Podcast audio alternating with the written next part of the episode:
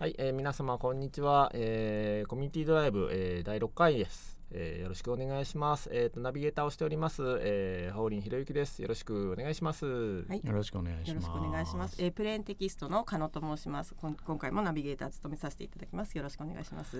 はい。えー、とですねそして、えー今回も、えー、前回からですねあの株式会社オトバンクのあのスタジオをお借りしてこう収録を、えーしております、えー今回もお借りしておりますありがとうございます、はいありがとうございます。本当にありがたいですね。は、はいいえーということでですね、えー、6回目を迎えました。うんえっ、と早速ゲストをはい、ご回ご紹介しましょう。えー、ゲスト関春之さんです。よろしくお願いします。よろしくお願いします。どうも今日はありがとうございます。はい、はいこちらこそありがとうございます。はい、えっ、とまずあれですかね自己紹介で、えーはいどんなことをやってるかとか、えーお話しいただけますか？はい、えー、関と申します。関春之と言います。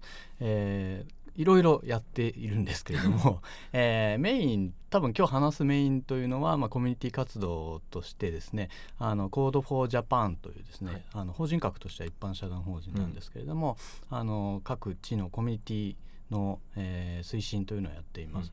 でシビックテックとか言われてるんですけれども、えー市民とか、まあ、地域のコミュニティがですね IT をうまく使って、えーまあ、行政とかですね地元の企業とか、えーその地域の人たちと共同しながら、えーいろんなその課題解決だったりとか、まあ、より楽しいことっていうのを、えー社会実装していくみたいな、うん。まあ、そういったようなコミュニティ作りをやっています。うんはい。えっ、とあれあの会社のこととかも一応聞いておきますが最初のうち。にはいね。そうですね。あの本業そうですね。本本業まあもはや何が本業なのか話なんですけれども、ね。えー他にもともとですね、あのー私はエンジニアでして、はいでまあいろいろスタートアップで働いたりとか、うん。あとそのスタートアップがヤフーに買収されたりとかあったんですけれども、えー自分自身で10年9年前ですねに会社を立ち上げてまして、はい。それはジオリパブリックジャパンという会社で、えーオープンソースのうん GIS を使ったシステム開発の会社をやっています。はい。であと Code for Japan を始めたのと同じ時期ぐらいにですね、えーまあ、5年前なんですけれども、あのハックキャンプでですね、はいはい。の企業向けのハッカソンとかうん。アイデアソンとか、まあ、あと新規事業開発のコンサルティングとか、うんまあ、そういったワークショップやったりとか、うんえーそういった会社をやっているはい。やっています。はい、はい。といった活動をしながらまあ今日はまあ主にシビックテッはいクコミュニティのことなどを中心にまあお聞きしようかなと、えー思っておりますとはいいう感じです。さてですねえっ、とまあちょっとシビックテックの話はちょっと後でいろいろまた聞いていきますけれども、はいえー関さんはあのこうなまあ僕実はまあ、えー僕どのあたりからなんだろうしもうシビックテックよりもうちょい前ぐらいから面識はそのあたりから面識はね、はいあったような気がするんですけれども、あのそもそもこういうなんか IT のそのコミュニティ活動的なものに関わるようになったんってどのあたりなんからなんですか？えっ、とですね結構2000 2000なの2000年代の前半とかですね。割と2000前ですね。はい、2002,3年だったんじゃないかなとも思いますね。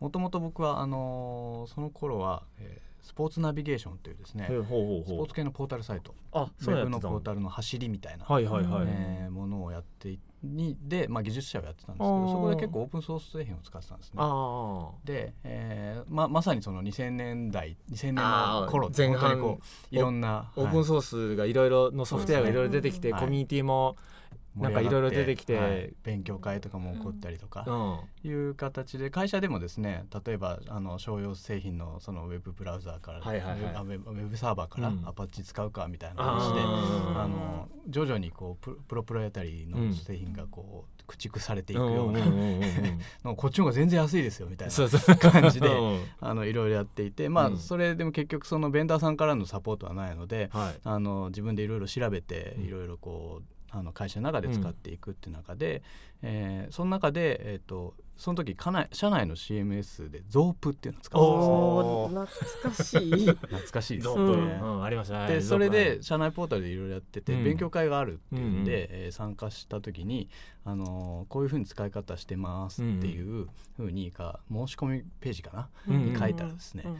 じゃあちょっとライトニングトークしてください。いきなり喋ってください。何ですかそれって言って。あまずまずライトニングトーク。わからない。はい。わからないですよね。ね。当時そこまで一般的ではなかった。全然なかったのでね出始めですからね、LT という処方自体が、うん私が喋るなんてなんて思ってたんですけど、うんうんまあそれで5分だけですからみたいなうん感じで、まあ確かに。さ 喋ってみたら結構そそれでいろんなこうフィードバックもらえたりとかしてまあ、その辺でだんだんそういうふうにこうコミュニティに関わるようになっていったっていうのを覚えてますね。あはーい。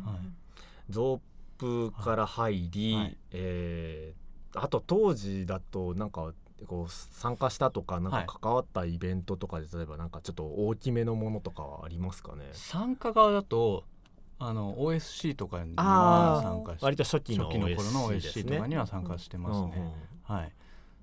であとは、まあ、Ruby 系のコミュニティとかにも、まあ、参加者としてはカンファレンスに行ったりとかうん。そういうようなことはあの、うん、してましたね。前のはい Ruby 会議ですね、今のはい。国際会議になる前のはい。日本 Ruby 会議ですね、はい。そうですね。ん。日本 Ruby 会議。もすごい盛り上がはいりましたからね、あれは、うんはい。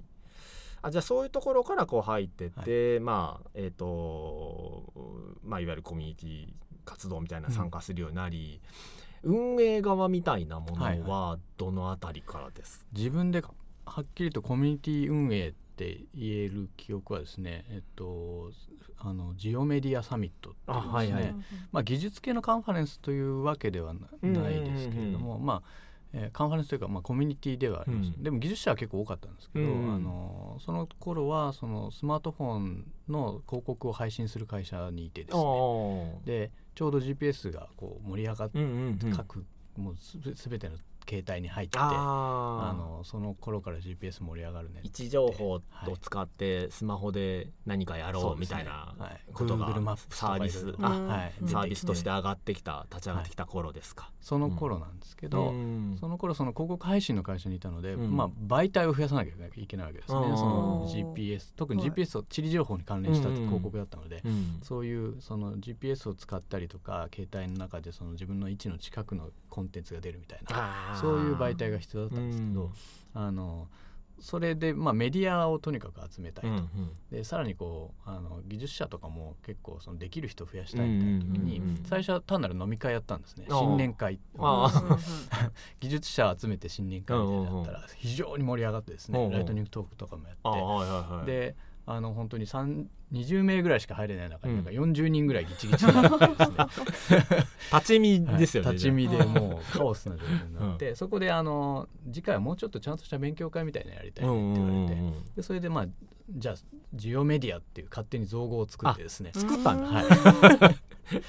まあそれまで GIS とか言われてたんあそうです。ね GIS は一般的なね、なんか割と単語ですけど、うん。もうちょっと硬すぎるしあなんかもうちょっとメディア企業にどんどんアピールしたい、うん GPS 面白いよっていう、うんコンテンツ作ろうよっていうアピールしたいということで、もうちょっとこうライトな名前つけようって言って、ジオメディアっていうのを作ってで、まあ、もうみんな集まって話せる場にしようって言って、じゃあサミットだって言って、うんジオメディアサミットっていうのを始めうんたのが、まあ、自分で始めたコミュニティですかね。これ何年ぐらいなんですかね？これね何年だろう？2000ごめんなさい、えーもはやあんま記憶にないんですけど2006年とかああそんなぐ感じらいだった気がしますね。はい。2000多分6年今ちょっと検索すると2000 2008年から年2回やってる的な説明がありますね。多分新年会がな2007年だったんじゃない大体それぐらいからです、はいあじゃあ大体まあ10はい年前ぐらいからってことですか。はい、ということでまあそのあたりからこういわゆるうん。コミュニティの運営みたいなことをまあはい。やるようになっていったとそうですね。いう感じですね。はいなんかあのーややっぱりえっとその辺ってやっぱりやっててなんか面白いっていうのがあったんですか？コミュニティ運営っていうものをこうそのあたりからやるようになってきて、そうですね、うん。あのやっぱり参加するよりうん。開催する方がうん。面白いし、うん。うんそのいろんなその、まあ、ビジネス的にも実益もすごくあまあすね得るリターンっていうかね、うん。あのね。お金というよりはこうなんか、はいなそうですね知見だったりりつながりとか。つながりあったり最先端の情報が得られるとか,、入るとかねありますよね。とにかくこうあとはまあやっぱあの自分の呼びたい人を呼べるわけじいゃないですか。やそうそうはい運営はそういう、そう。そうそこが醍醐味なので。でそういうう場を作ることで普段だったらなんかちょっとアポ取っても、あの話せないような人を呼んで、うん。あうんの話せるし、うんぐっと距離が縮まるし、うんそういう楽しさがあったし、なんか中心に行けば行くほど濃い人たちがなんか集まるというかですね、そうですね。はい。はいはい。そんな感じがあったのでそれは非常に楽しかったですね。はい。うんはいという感じでまあコミュニティの運営の方にこうだんだんまあ入っていて、まあまあ10年ぐらい、はい。そこからで10年ぐらいですかね現在にまあ至るっていう感じなんですけども、えーここの辺でそろそろなんか聞いていきますかねシビックテックのこととかどうですかそうですねあの最近そのシビックテックっていうコミュニティがものすごく盛り上がっているように思うんですけれども、その経緯だとかはいはいはい背景っていうのがどういうものなのか教えてもらええっとシビックテックという言葉自体は、えー本当に日本では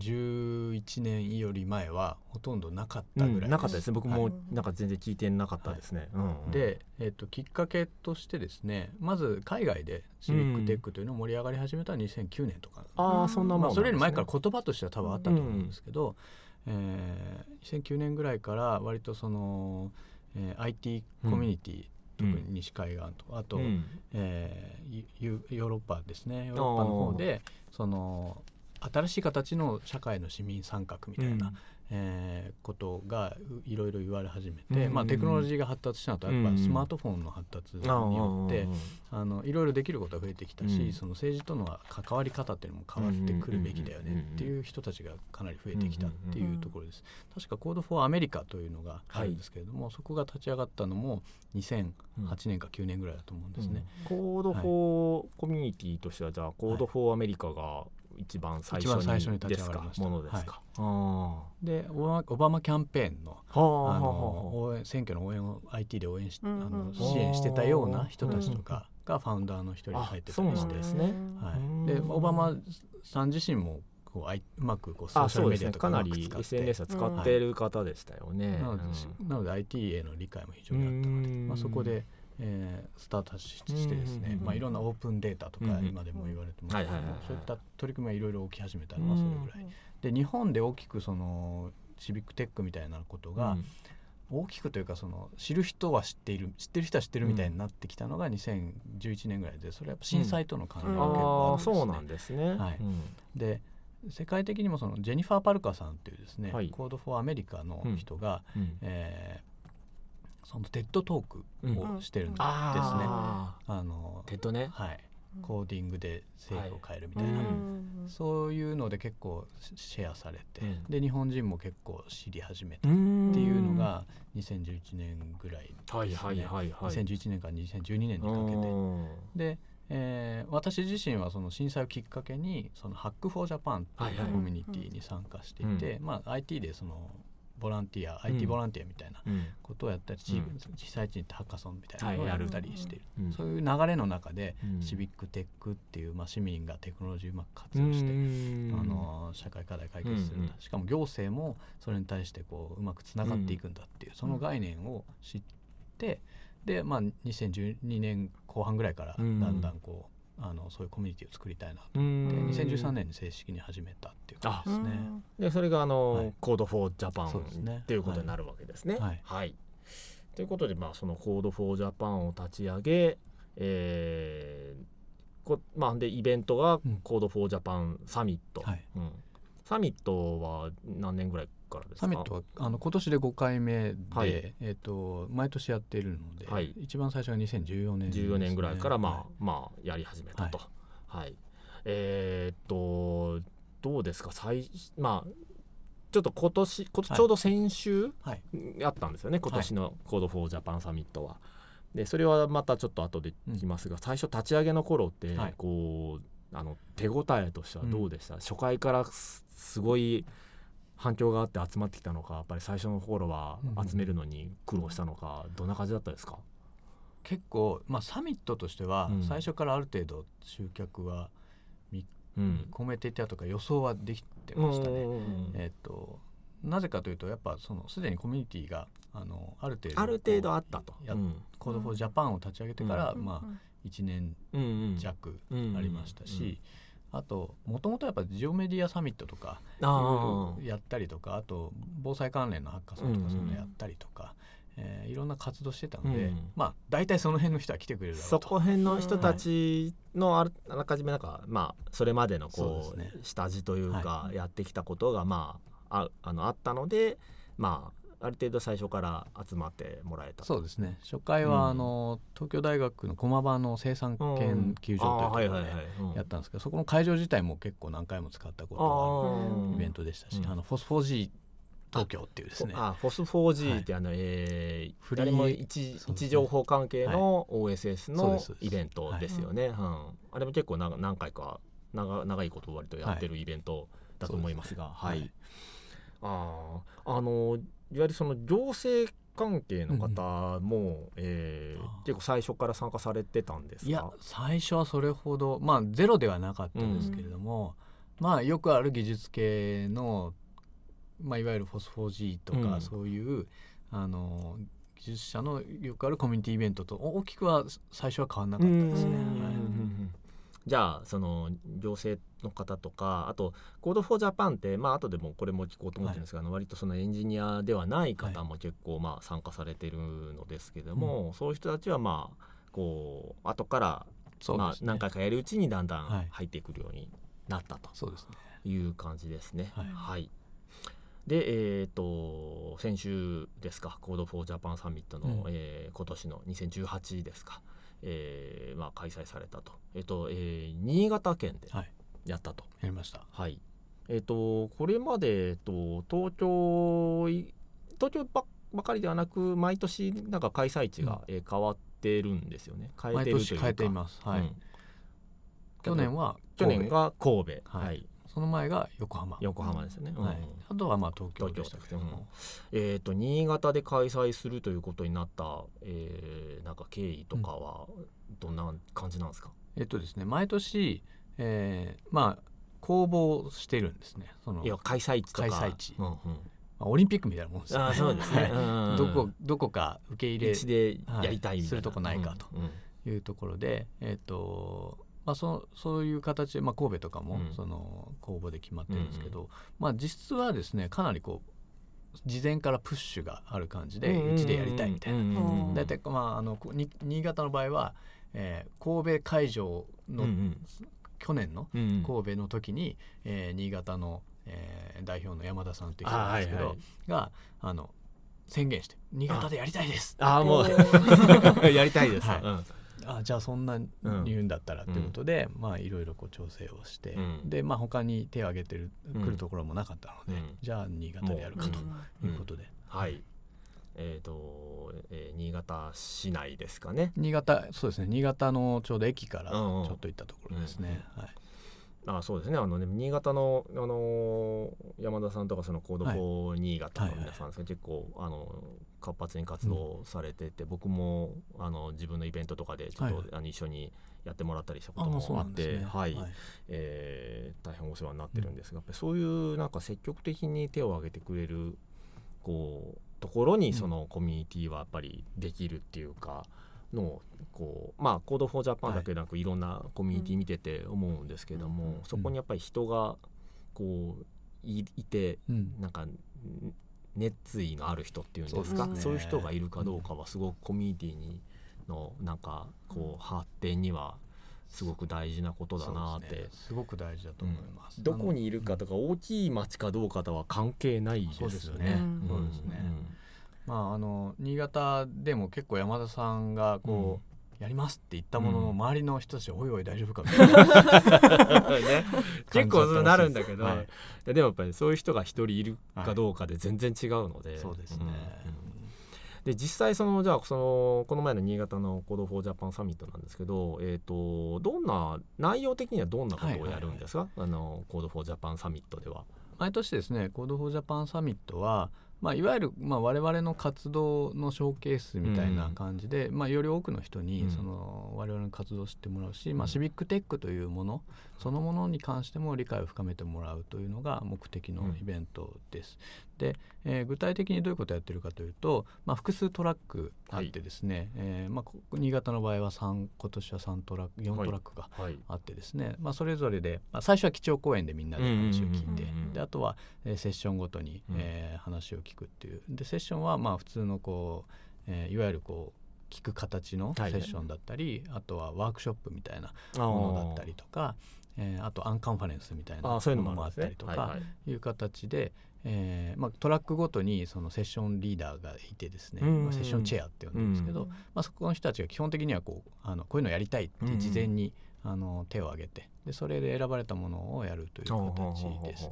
で今年の中からいくつか例えはい。ば具体的にお話をすると、例えば1日目の基調講演とかはですね、あのアリエル・ケナンさんっていうですねニューヨークの,、あのサービスデザインの専門家ですね、はいニュー。ヨーク市長市長室でいわゆるこうサービスデザインのチームほをあの率いていたっていう人で。行政の人ってことになそうですね。るんですね。もともとあのーうん。大学でサービスデザイン学んで、であのコード・フォー・アメリカというですうん。ねフェローっていう形でそのまあ自治体の中で1年間ぐらい働いてその後市長室に入ニうん。ューヨークに行って今はですねあのトロントであはい。あのスタートアップで都市計画のスタートアップで働いていますね。GoogleX があの投資をしているところらしいんですけども、うんはい、そういう方が、まあ、あのサービスデザイン、うん。そのししあのビカミングシビックうんサービスデザイナーという形で、はい誰でもその行政をうん。のそのサービスデザインのやり方で、えー変えられるんだよみたいなうん形とかあと逆に行政側がどうやってサービスデザインの考え方を取り入れて市民サービスを良くするかみたいうなん。話をしていただきました。はい。はい。いやこういうのはなんかなかなかちょっと日本人ではなんかできなさそうな内容ですね。なかなかね。さすがだなと思いました、なんか、はい。ああなるほど、うん、しかもこのために日本に来られそうたわけですよね。毎年海外ゲストをが呼んでるんですね、うん、それもすごいですね、うん。他にも台湾からも来ましたよ。ああそうなんですね。ガブゼロっていうですね非常に活発なシビックテックコミュニティがあるんですけど、うん。そこにもそれぞれ発表してもらってましたはい。あああとなんかテクニカルなやつもあるんですよね。ありますあります、うん。えっと例えばですね GTFS ってはい。いうですね、あの Google の Google のというかですね Google がもともと作ったその交通情報の,、とあの標準化バスオ形式あるんですけど。ープンデータっていうんですか？ああはい。こんなんがあるんですか？それをどうやってその各はい。地,、地域のバス会社の中で実装していくかみたいなへ話だったりとか、はいはい。あと非常に人気があってですね盛り上がったのが、はい。あのバッドオープンデータ供養寺っていうですね。タイトルも面白いですよね。今いわゆるそんなのがあったんだ。はい。そうですね。オープンデータっていうですね、あのまあ、行政がおそのデータを公開するってやつがあるんですけど、まあそれのデータの形式うん。が、えー例えば PDF であるとか セル結合されているとかですね。まああとまああの数字がカンマが入った文字形式になってるとかですね、うんまあいろんなその、うん。まあ、悪いオープンデータの見本みたいなのをみんなで持ち寄って、ええそれをみんなで供養する、っていう。まあ要はそのクレンジングするみたいな、そういうイベントだったりとかですね、はい。面白い素晴らしいですね。下山さんか。はい。あの下山さん面白い。レしてました。面白いですね。この方は面白いですね、うん、はい。はい。バッドデータ持ち込みをうブースで受け付けてるっていうすごいですね。はい。いやーはいいろいろな内容が。うん。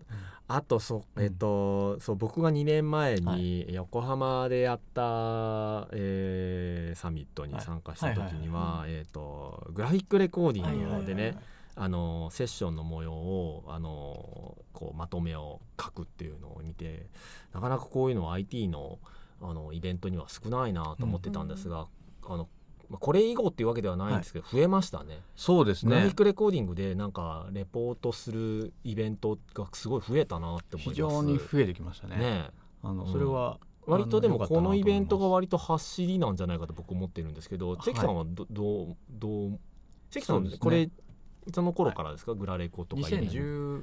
2014年？4年？に第1回の時からグラフィックレコーディングもうやってたんですね。はいあそうなんですね。カンファレンスでうん。こうあのまあ、大規模でうん。複数トラックでそのグラフィックレコーディングを取り入れたっていうのは、私の知る限りではあのあんまりなかったとうん、多分これが最初ぐらいじゃないかと思いますね。個別でなんかイベント的にやってたっていうのは多分あるんですけど、うんはい、それたあのその年のその前にですね、うん Code for America サミットに参加したんですけど、はいはい。その時にグラフィックレコーディングやってたんですね。ああなるほどね。これはすごいと思って。あそれで日本で日本でももやりたい。やろうとやりたいって言ったらたまたまその Code for Japan のそうん。のコアメンバーの一人が、うん。私やってるよって言って。しかもチーム組んでますみたいな。え それすごいですね、はい、ちょうど大規模にやってみたかったかうん。ら、ぜひやりたいってじゃあそのチームチームごとお願いしてみたいな感じ、はい。特にあのサミットとかになるとまあ今年のんだと例えば6トラックぐらい、ねそうですね。あのあるのを、そのそのトラックの全部のはい。セッションを、えっと、レコーディングしていくので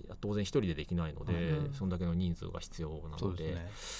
大変な作業だなと思いながら見てます当にあれは。大変な作業で毎年ですね、まあ20人とか、うん。えーのグラフィックレコーダーが来てですね、20人？あのそう。1セッションチームで書いたりもするので、うん。あとすごくまあ本当にすごいなと思うのが例えばアリエルさんとかは英語でプレゼンテーションあするんですよそうそうそうそうそうそれグラフィックレコーディングが日本語になってるんですよ。おー。どうなってるんでしょうね。和訳もしている、和訳も同時にしているっていううんですね、同時同時通訳まではいかないにしても、すまあ、かなりそれに近いのにさらに絵がついてうん記録されているという、それはプロの方になるえですか？えっともちろんその中心ろで率いているような人たちは普段企業の依頼を受けてそのもちろん有料でやってるような人たちなんですけれどもあとはそのいろんな大学えーの学生さんそういう人たちが教えている学生さうん。んに参加してもらって、えーそういう人たちのそのいわゆる実践の場みたいな形にしてもらったりとか、まあ、我々交通費とかは出したりしてるんですけれども、はい、そういうようないろんな内容を入れて、まあ、やってると、はい。あとなんか今年新たに取り組んだこととかありますか、今年やったのですごく良かったなと思うのは、UD トークおおー。というものを取り入れたはいですね。はい、UD トークは、まあ、いわゆるこう喋った内容がそのまま文字起こしされるというですね、うんうんうん。えーツールなんですけれども、あの Code for Code for 練馬のですね青木さんという代表がはい。あの UD トークを作ってる会社の代表でもあそうなんですか、はい。で、えーそれをじゃあ全トラックに全部設置しませんかみたいなことを言ってくださって、はい。でそこでなので全セッション文字起こしされていると、ううんうん。しかもですねその、えー同時通訳も一緒に行うというですね、要はアリエルさんが喋った内容が、まあ、英語でこうあの、うんうん出てき喋てで隣にあの翻訳うんうん。された同言時通訳葉もいわゆるそうですねした言葉が並ぶと。言葉が並ぶという形で,、でそれをみんなでこうスマホ見ながら見れるっていうことで普通同時通訳頼んだらめちゃくちゃ高いじゃないですか。そうそうそうそうはいそれを、まあ、あのそういう UD トークを使ってああのもっと安くやると。まあもちろんその文字を直す人たちとか、うん。ボランティアでまあ必要だ募って必要なんですけども。ーうん。それが非常に良かったですね。評判が良かったです。特にその日本語のセッションでも、うん。結構我々あのシニアプログラミングネットワークっていうそのあはい。セッションだったりはあのお年寄りの80歳とかのお年寄りとかがそういや今ね、い。そういう活動ねありますよね、うん。登壇して話したり、うん。あ。の参加したりするんですあけど。う。ん。お年寄りとかはやっぱ文字起こしされてると非常に聞きやすいって言ってくださあって、はい、参加する側として見た時もそうそうですね。ですね、はい。なるほどね。うん。いやそういうのもまたその新たななんか取り組みとかも入れながら、うんそうですね。なんか毎年何かしらチャレンジはしていきたいなとは思いますね、はい、まあ、という感じで、えー今年も、えー延べ7な700 700人、うん、の方がですね。新潟にうん。集まると。どういう属性の方になりますか？参加者の方は。えーまあ結構意外と多いのが行政の人たちで、うん行政の人たちは増えてきたんですね。そうですね。3分の1ぐらいはあ行ーそうなんだ。政関係だったりする、うんまあ、今年はちょっともうちょい少なかったかもしれないですね、うん。今年は2割ぐらいだったかもしれないですけど、まあそまあでもそこそこね IT で。の一応 IT のイベントでね行政の人が2割ぐらい来るってあんまりなかなかないので、しかもセッションをやる側としても来てます。し、うんうん。であとはまあ技術者が多分さ3割ぐらいですかね、うんうんうんうんあとはまあ地域で各そういうコード4の活動をしている人たちとか、うん NPO とか、うん。えーまあ、何かしらこう地域課題を解決したいと思ってる方がやっぱ多いですね、あとまあうんもちろん大学とか、えー学生大学関係者っていうのも多いですね、うん。はい。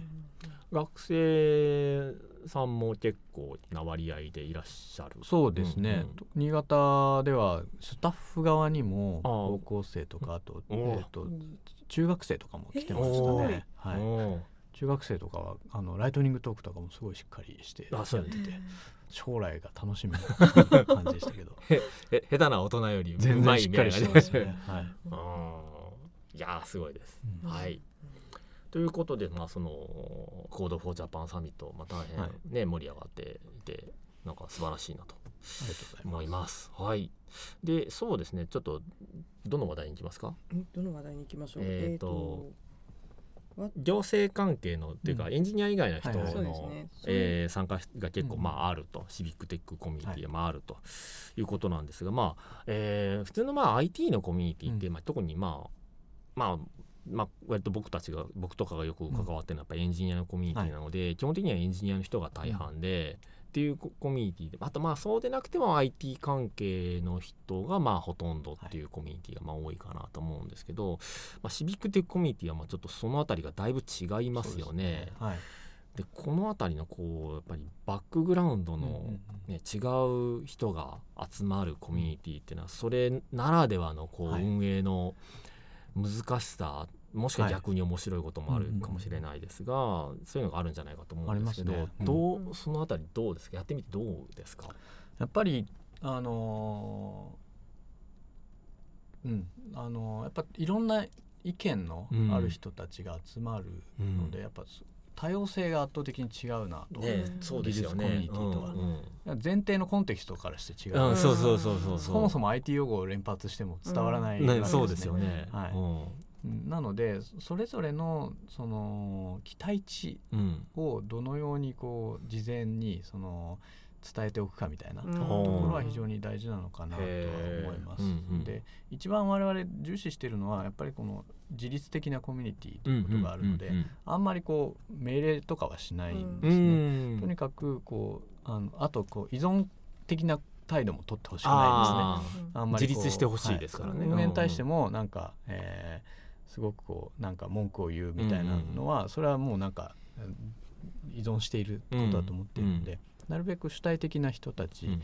まあ、少なくともその場では主体的に振る舞ってほしいというのがあります。そこは結構設計は工夫しているところですね。うん。例えばまあ、最近カンファレンスではちゃんと運用されるようになってきましたけれどもそのコード・オブ・コンダクトっていうですねあのコード規範はい、に関行動しては冒頭のところでしっかりと毎毎朝ですね、うん。あのただありますよってだけじゃなくて、えーこうこうこういう行動はしないでくださいとかですね、うん。そのまあ、そういうハラスメントみたいなのがあったら、うん周りの人もちゃんと声上げましょうねとか、うん何かあったらここにちゃんと伝えてくださいねっていうようなところとか、あと、まあ、違反したら退出してもらうこともありますよっていうのをしっかりと伝えるとかですね、あとは、えっとまあ、それぞれやっぱそのセッション自体も公募制で集めてますし、はいはいはい。そのセッションの間っていうのはそのセッションチェアが責任持ってしっかりと、うん。あのやってねというあことはいはいはい。をしていったりとか、まあ、そういうようなところは結構工夫しているところうですね。ん。はい。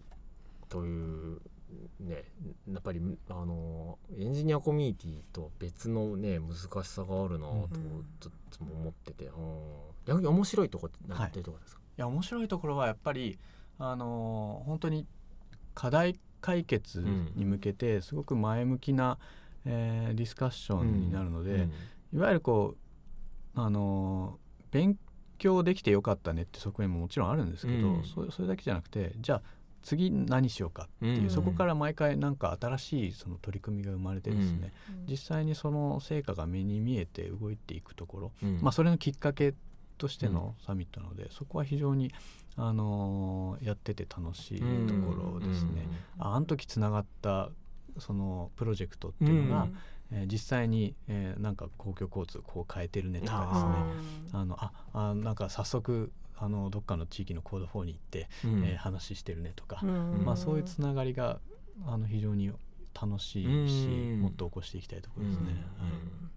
あのそうですやっぱりシビックテックコミュニティの場合その、まあ、エンジニアとエンジニアでない人がこう一緒になって、うんでなんかのこう、えっと、ただなんかほらこう知識を増やすだけではないうん。活動ですよね。ね。何かを、まあ、そこで何かを作って、はいで、えー社会に役立てるっていう、まあ、そこが、まあ、特色でありまた、ね。えっとただ勉強するだけではないっていう、あのところになんか意味がすごくあるなと意味とかあとはい。価値があるなと、えーまあ、僕は技術系のカンファレンスもすごく大好きだし、うんよく参加するんですけど、まあ、いわゆるこうスキルアップができるかというと、 Code for Japan サミットの場ではうん。別にそんなにこう、そうですね。知知識が貯められるとか、うん。そういうのは、まあ、事例とかはいろいろ知れますけど、こう技術的なスキルがアップするわけではない、うん。そうですね。どちらかというとそそれをどう使うかとか、うん。せっかくやるなら良い結果にしたいとか、うんえーとにかく改善をしていくための場なので、うん。まあ、そこは大きく違うところかもしれないですね。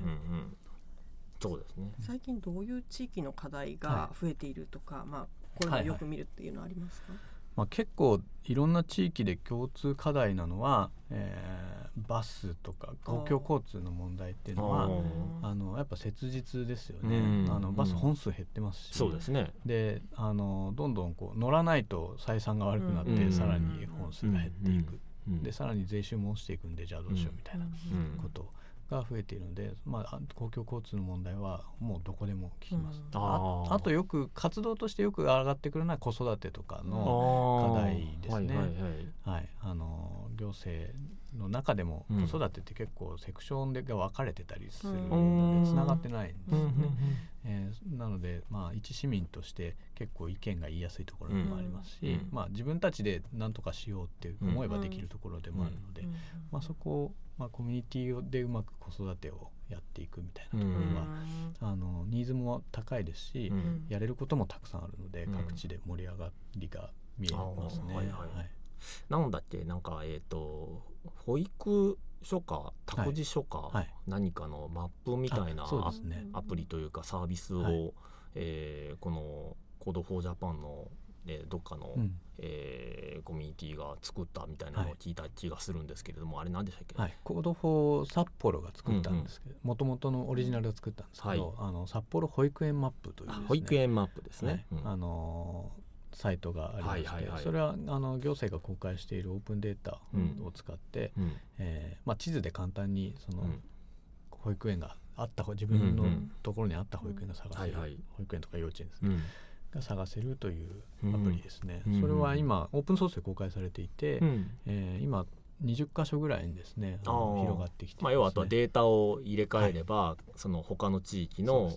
えー保育園マップとして使えるという形になっていて、はい。まあい今のなんかいろんなところで使われていると、はい。こういうのも、まあ、そのシビックテックの活動の成果ということになりますね。そうですねはい。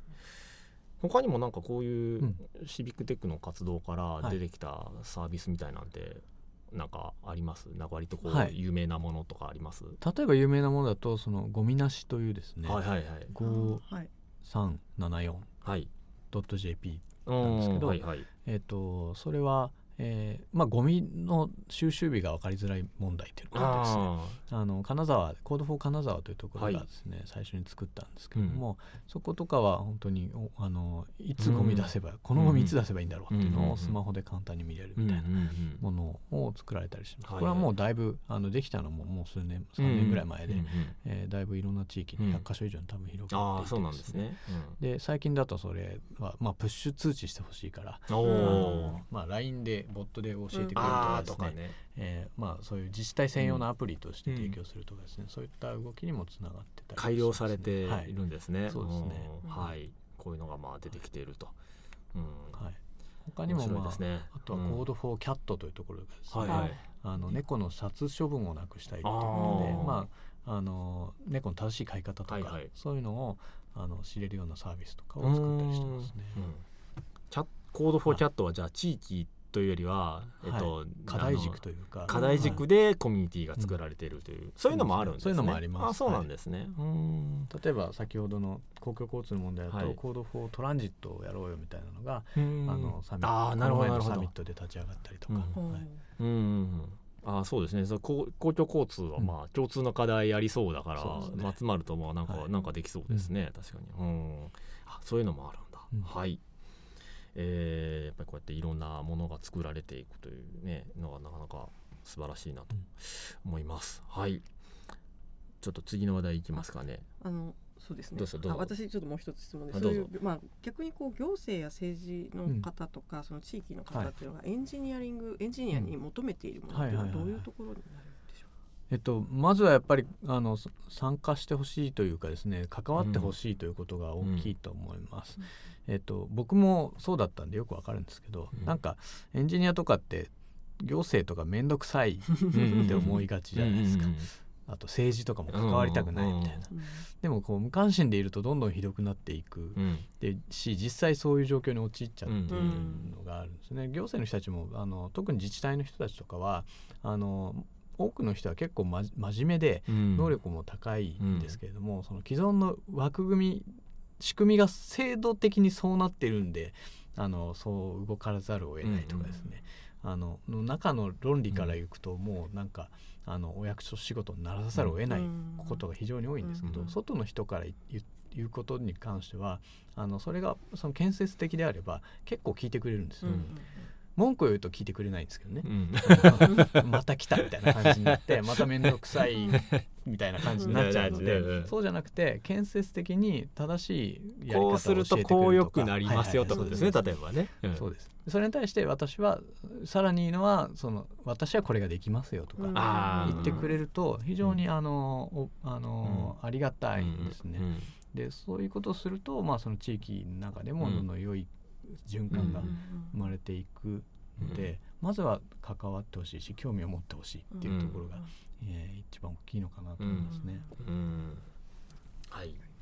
ねエンジニアまあ、まあ、エンジニアってなんかあのほらこうなんていうかなかなかこう好き勝手な 人種なので あのね。興味があるところにはそうガッていくんですよね。興そう興味あるところにはガッていくっていう人種なので、はい。こうなかなかねこう難しい面はあるんですけれどい。やも、本当難しいですよ。遅いし。遅いし。あのいろいろ面倒くさいし。要件定義もなかなかままならないし。そうそうそうあーなんか上からひっくり返されても当然あるので、うん。非常にやっぱ面倒くさくはあるんですけど、まあ実際やってみるといろいろ楽しい面も多いうんなとは思います。そこも含めて楽しめる人だとねね。あのーこういう活動にはうん向いてるのかもしれないです。そう思います。うん、あのでそういう人がやっぱりこう入ってきてるんですか？その全体としてこういうシビックテックコミュニティには。まあ入ってきてると思います。うんあのまあ実際あのああのサービスもできてきたりとかうんうんうんはあるんですけど、ただ海外とかに比べるとまだまだ少ないなと。特にエンジニアの参加がエンジニア少ない。の参加が少ないですね。うんあのコードフォージャパンってそのいろんなそのワークショップだったりとかは活発にやってるし、うんうん行さっきの Code for Japan サミットみたいに、えー行政の人たちのそのオープンさも結構あるんですけれども、じゃあそれ具体的にどういうサービスが生まれていますかというとですね、そんなに多くないといううのがん。現状まだまだまだまだはい。少ないと。はい。そこにはまあいろんなその理由があるんですけど、うん。例えばそういうものに予算がつかないとかですね、うんああうん。なるほどね。はい。うんあのそういうことをやる母体が非常に少ないとか、うえーそういうのはあるにはあるんですけどやっぱ圧倒的にそのプロトタイピングが少ないので、あの話し合うことはできても、ものがものが出てこない。のプロトタイプがまず、プロトタイプが出てこないと当然サービスは出てこないのでねはいえーまずはそっからですか。とそうですね、はい。うん一種のエンジニアエンジニア不足がここでもみたいな、はい。ねそうですね。エンジニア募集してますみたいなね感じに、いやでもやりがいがある仕事がそこにはありますよみたはい。逆にこうあの地方自治体でここはそういう取り組みに積極的だみたいなところってあるんですか、あはいはい、例えばさっきも話が出た金沢とかは、うん。あの金沢市長とかは非常に、あのあ積極的で、あのこの前も金沢僕は私は行かなかったんですけど、うん。金沢でやったイベントとかで、うん。市長が金沢は日本で初めてシビックテックシティを宣言しますみたいな。あー。すごいすごい。しちゃうんだ、はい。宣言し確かに他の自治体多分どこも言ってなさそうなんで、ううち最初うちう。ち一番で。はい。言ったもん勝ちですよね、まあ言ったもん勝ちですよい一番ですよね、確かに、うん。はい。とかあとは、うん。まあ、私自身が例えば神戸市のチーフイノベーションオフィサーとしてですねはいはいはい。あの非常勤で働いていたりしてですね、まあ、はい。神戸市もかなりいろいろやっているところあそうなんですね、はい。うん。あとあのもともと市民活動が活発という意味では横浜とかも、そうなんだ、はい、もともと NPO がですねあの非常に活発に都市計画に絡んできた歴史とかもあるのでうんですね。そういうなんか町の特色なり歴史なりみたいなものもちょっとこういう活動にはなんか反映されるんですね。され面白いですね。非常に面白いですよ。あの、うん、私自身その結構東京生まれ東京育ちなので、うん、あんまりこう地域の歴史とか、うん、ああんまりこう肌感としてはない分かんなかったんですけど、実際いろんな地域に行って話を聞くとですね、その地域性というのは非常に、あのシビックテックといえども、あの関連しているというのがあって、あの自分たちの地域に対して非常に詳しくなりますし、知り合いも増えるんで、あの歴史について語ったりとか、あの観光案内とかも自信持ってできるようになると思いますね。うん。まあ、こういう感じで各地に、はい、あのいわゆるコード4のそうコード4のコミュニティってどれ、はい、今どれぐらいあります？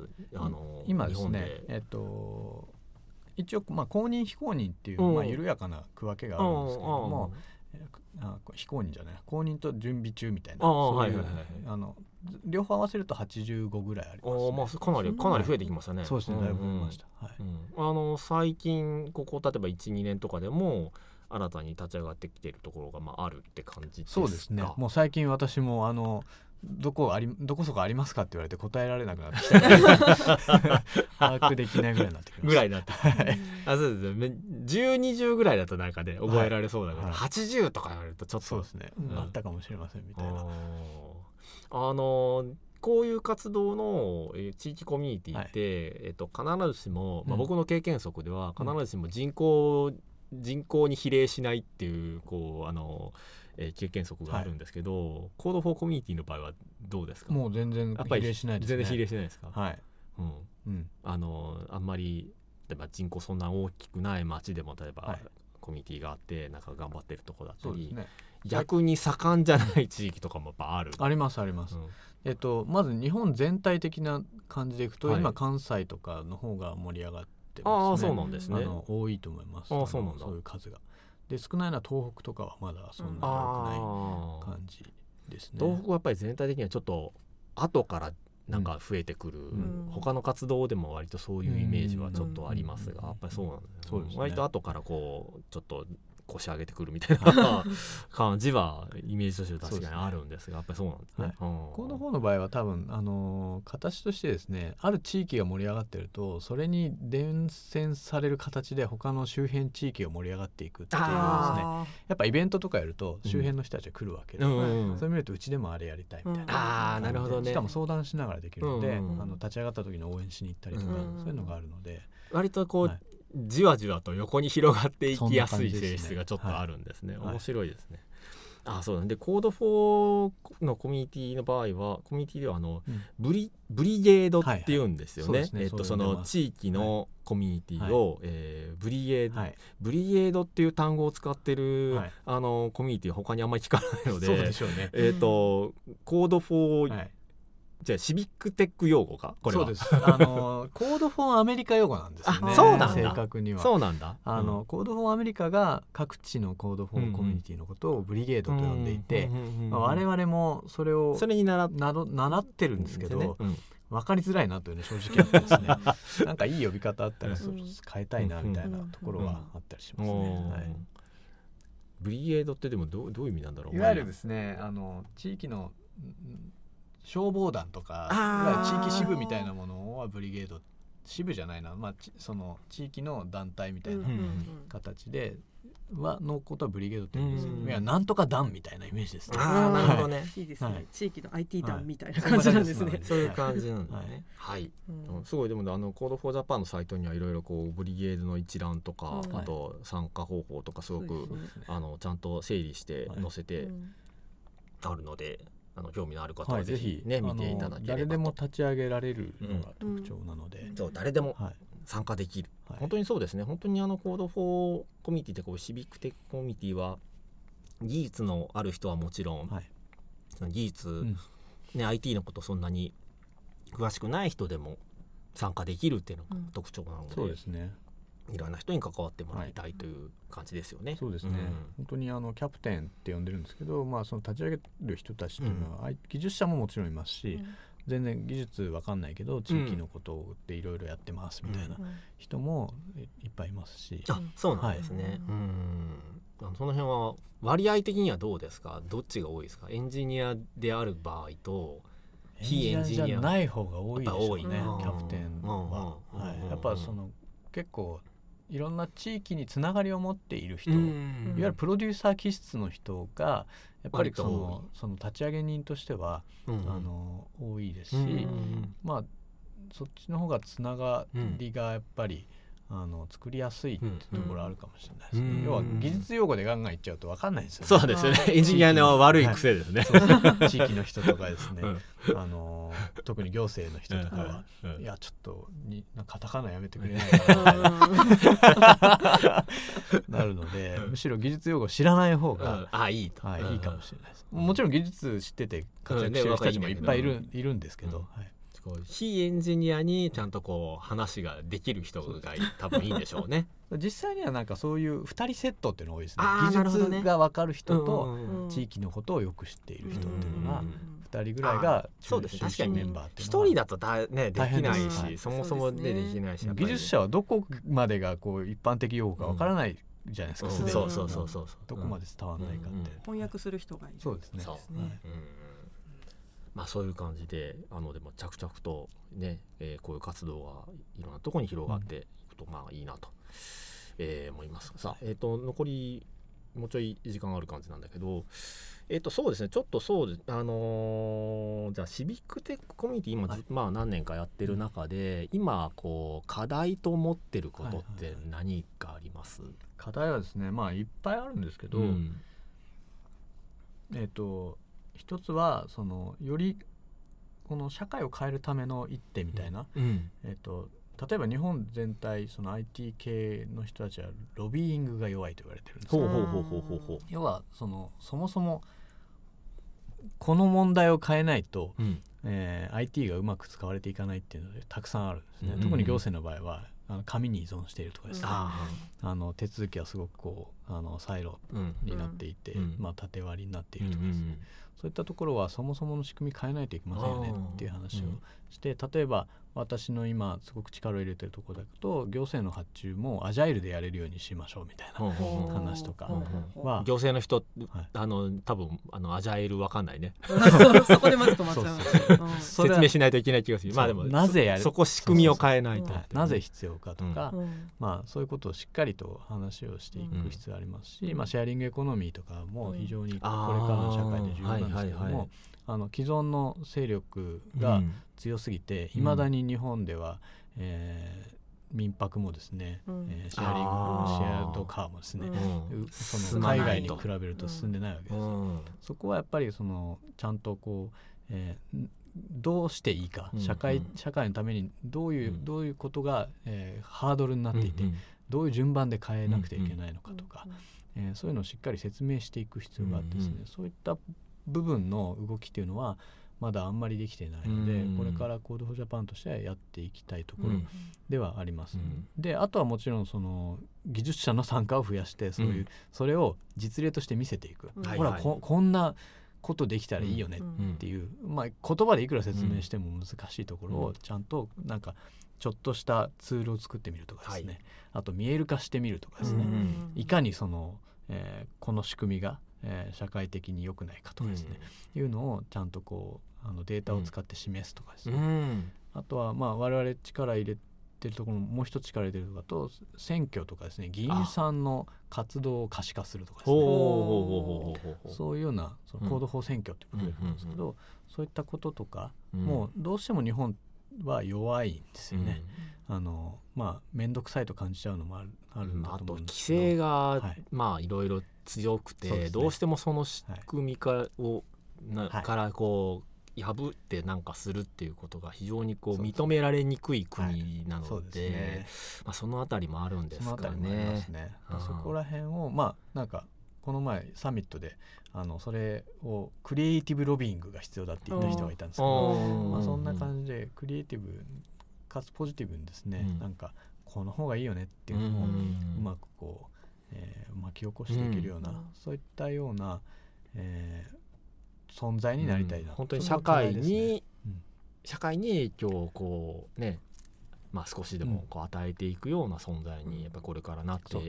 いくことがまあ一つはい。のまあまあ課題というか目標にもなるんですかね。はい、うん。ままあ、でもそのためにはあのまあえーと、エンジニアができることもまああると思うんですけどやっぱりエンジニアでない方の参加もやっぱりかなりエンジニアは ロビー活動下手だからな。そうですね、はい、あまりエンジニアになんかやらせるとなんかこうよさよくなりそうなイメージがないので。炎上してしまうじゃないかみたいなそうが。あるのでそこはなんか非エンジニアの皆さんにいろいろこうやってもらいつつ、はい、エンジニアはいかにそこに貢献技術で貢献するかっていうことを、まあエンジニアとしてはやっていくことなんですかね。そうですね、うんうん、本当にあのあなんか今海外でいろんなツールが出てる。んですね、はい。はい、ツールとかプロジェクトがあるので、うんうん、さっきのその選挙の可視化についてもまあ、我々そのウィキえー、ウィキデータを作ったりして海外の NPO とかと連携しながら、はいはい、グローバルのオープンデータとか作ったりはしてるんですけど、まあ、そういう海外のものをいろいろ調べて日本に持ってくるっていう、あの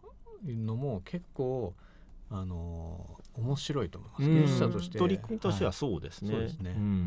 まああの各国の事情はあるかもしれないですが仕組みとしては、まあ、別に例えば選挙とかいうのは、はい、えー、ね、各国どこでもやってることですから、ねはい、まあ、何かしかの応用はできそうな気はしますよね。ね我々、うん、例えばコード4選挙で目標としているところは、うん、イギリスとかはですねあの議員さんのまず自分のところの郵便番号を入れるとですね、はい、そのエリアで活動している議員さんの一覧が出てきてでその議員さん選ぶとですねその議員さんは過去にどういう党に所属していて、うんうんうん、でどういう審議でどういうその投票をしたかとかどういう意見を言ったかっていうのが全部紐付けて見れるようになってるすごいですね。要は街頭演説とかじゃなくてその人の過去の実績をもとにちゃんと投票できる、ね、そういうことですよね。そういうのがすでにこう、はい、IT 的に、その可視化されているわけですよね。そねそれはすごいですね。聞いてみるとなん。でそんなことできてないんだって思うじゃないですか、あのその方が当たり前なんですけど、だからそういったところとかあ。のはそのもうツールはあったりするので、まあ、エンジニアとかにぜひですね例えばスクレーピングしてちょっとデータ入れましたとかですね,、そういうところ、まあ、実際あの本当に結構、あのエンジニアも参加してくれてはいるんですけど、まあ、もっともっとそういう動きをしていきたいなと思います。なんかねこういうことに貢献したいと思っているエンジニアの方がね、いらっしゃいましたらなんかぜひね、参加してもらいたいですね。はい、えー、さてもうそろそろちょっと締めたい感じ？はい、とじゃあですね、えー、関さんでは最後になんか、あのまあ、今後のこうシビックテックのこととか、あとまあ関さんご自身のコミュニティへの関わりみたいなことで、今後なんかやってみたいとか、うん、えー、目標だったりなんかありましたらちょっとぜひお聞かせください。そうですね。えっとまあ私自身は本当にコミュニティ活動みたいなのを始めてさっき言ったように結構経つので、うん。うん、えー、あのですがあのもともとなんでそのこうそういうような活動をしているかというと、まあ、やっぱオープンソース文化が好きなんですね。でそのシビックテックっていうのは結構オープンソース文化から生まれてきたプロジェ、うん、あの動きでもあるんですね。要はそのテクノロジーが世の中にこうどんどんこうその浸透していって、うん、でソースオープンソース的な、うん、えー、考え方というのが、うん、その社会の在り方にも関わってきているというような状況だと思っています。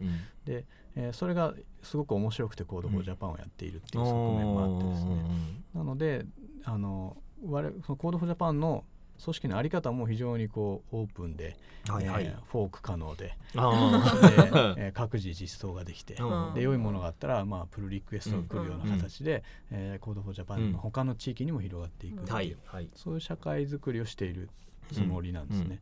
だそこに面白いなと思ってくださる方にもっともっと参加してほしいというのが、うん、えー、思いです。で、本当にちゃんとやっていけばですねあの世の中を変える可能性は本当あるなと思ってるんですね。